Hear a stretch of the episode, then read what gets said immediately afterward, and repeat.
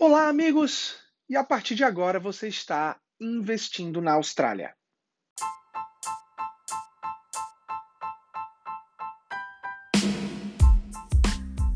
Segunda-feira, dia 26 de setembro, e no episódio de hoje do nosso podcast eu queria conversar e comentar algumas notícias que eu é, analisei ali no Financial Review e tentar fazer o link dessas duas notícias com que a gente já vem conversando e com estratégias de investidores aqui na Austrália. Então a gente vai ficar um pouquinho mais técnico, a gente vai entrar um pouquinho mais a fundo para entender por que, que as coisas estão interligadas nesse projeto que é comprar um imóvel pensando sempre no longo prazo, tá? Então a primeira coisa que eu queria conversar com vocês é sobre é, os top-end suburbs, né, as áreas nobres, tanto da, principalmente das regiões de Sydney e Melbourne, mas isso se estendam aí pela Austrália inteira, que a gente já vinha comentando onde aconteceriam as principais quedas e principais oportunidades, caso você esteja procurando nessa área, né?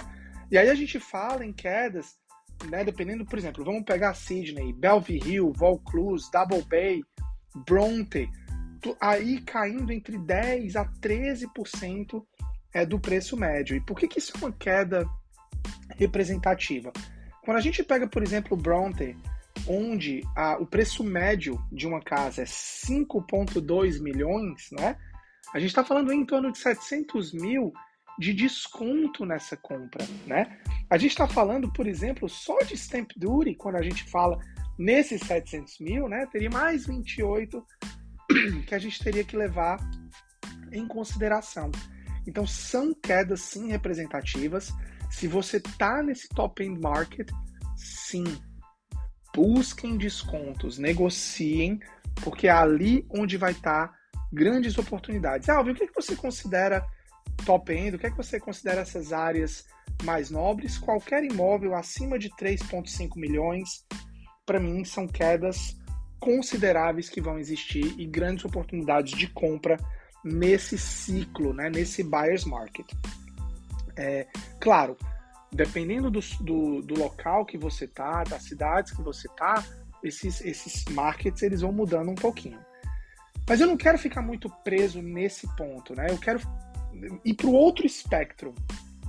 Né? A gente viu uma outra matéria onde comentam o seguinte, que a gente está vendo a listagem de aluguel caindo porque os investidores que eram donos desses imóveis estão agora começando a vender esses imóveis de investimento exatamente para comprar propriedades mais caras. Então, olha que interessante, né? Existe a venda, os investidores têm múltiplos imóveis de investimento, os quais eles compraram, né? Provavelmente, né? É, antes desse novo ciclo de alta. Então, 5, 10, 15 anos atrás, depende. E aí, claro, teve uma pequena queda, mas eles estão aproveitando para cash out e comprar, né, nessas oportunidades mais caras. Muitas vezes para se aposentar, muitas vezes para simplesmente ter a casa que sempre sonhou. Enfim, isso está claramente acontecendo. De acordo com o pessoal do Financial Review, a gente está falando aí em um a cada cinco investidores pensa em vender e realizar o lucro daquele imóvel. Então, isso sim vai trazer oportunidades para primeiros compradores.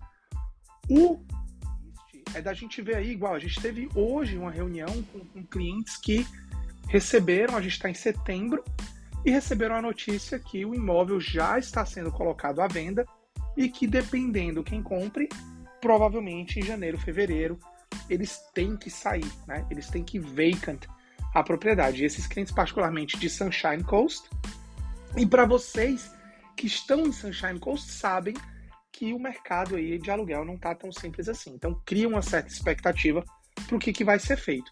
Não salve, então, esses investidores, né? Porque isso é uma coisa que é muito diferente quando a gente fala entre o Brasil e a Austrália, né? O Brasil a gente é muito apegado ao bem, ele se bem passa de pai para filho, de família para família. E aqui os australianos é cultural o investimento imobiliário do ponto de vista de investimento de fato. E aí, quer seja isso para ser utilizado para esse, né, o sell up, onde você vende o teu imóvel de investimento para comprar uma propriedade mais cara ou quando você vende essa propriedade de investimento para quitar as tuas dívidas pessoais. E aí é sobre esse segredo, sobre essa pequena estratégia que eu queria entrar um pouquinho mais a fundo nesses próximos cinco minutinhos. Então, o que foi que eu fiz aqui? Trouxe para vocês uma, um preço médio aqui da Capta dos nossos clientes que compram o primeiro imóvel ali de 700 mil, financiando em torno de 665 é, mil dólares, né? dando o mínimo de depósito possível, pegando todos os benefícios do governo e comprando aquele imóvel de 700 mil. Veja, se você se prender a somente o mínimo de pagamento mensal, você sim, você vai quitar esse imóvel em 30 anos. Então, se você somente pagar aquele mínimo, serão 30 anos.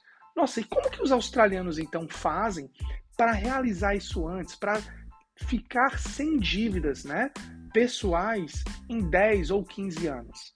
Duas alternativas, obviamente, pagar mais pelo fato de ser sem juros, a gente já falou isso aqui várias vezes, mas a minha promessa para vocês era tentar ser um pouquinho mais técnico e trazer novas alternativas, alternativas onde a gente precisa de um pouquinho mais de educação, é, educação financeira para analisar.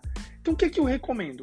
Comprou teu imóvel de moradia, junta mais 10%, vamos comprar ali um imóvel de investimento de 400 mil, tá? Vamos aqui fazer um projeto de 10 anos, onde você vai ter essas duas propriedades, as duas financiadas. Eu tentei ali trabalhar com juros atuais, onde você tem ali a tua propriedade, cada uma pagando em torno né, de 5% ao ano. Contudo, essa propriedade de investimento, a gente vai pagar somente os juros. Por quê? Para o teu inquilino né, pagar esse teu financiamento. Para que você não tenha dor de cabeça com essa sua propriedade de investimento. E sim, Alvin, quer dizer que daqui a 10 anos eu ainda vou dever os 400 mil? Sim, daqui a 10 anos você vai dever os 400 mil. Mas fica comigo, calma, que tem um sentido nisso tudo.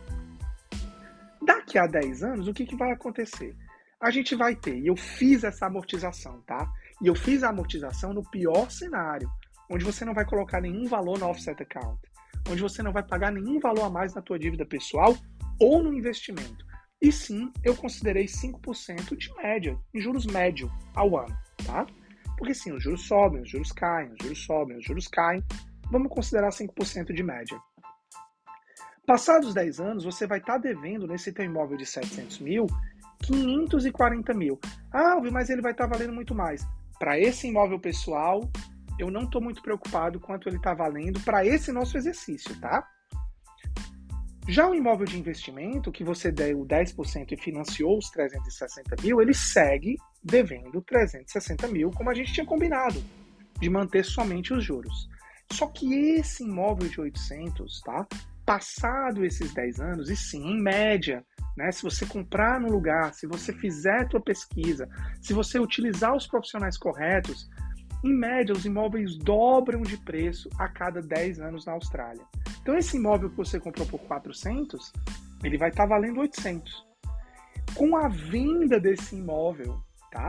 Você vai colocar no bolso. E aí sim, vai depender de quanto você vai ser taxado de capital gains, entre 300 a 400 mil dólares que entram no teu bolso. Porque lembra, você vendeu, você teve que quitar a tua dívida e você colocou esse dinheiro para quê?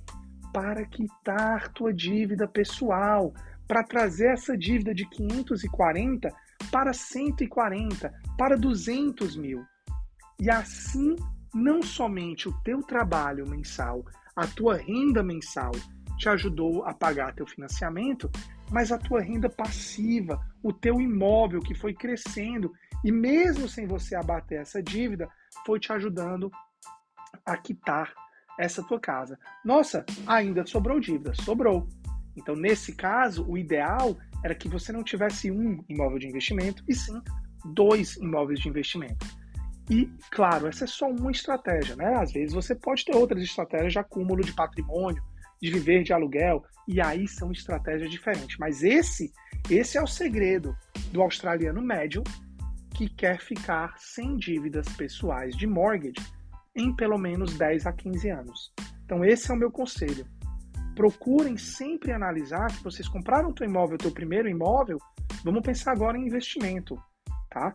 Não se apeguem a imóveis de investimento. É um número que na hora certa, quer seja 5, quer seja 10, quer seja 15, em algum momento a gente tem que se desprender, realizar para de repente quitar parte das nossas dívidas pessoais para que a gente tenha uma aposentadoria mais tranquila. Mas esse é o episódio de hoje, espero que tenham gostado. Vejo vocês na próxima semana. Entre em contato com a gente lá nas redes sociais do Investindo na Austrália. Mandem dúvidas, mandem recomendações de episódio. Vai ser um prazer ajudá-los. Um grande abraço e até o próximo podcast.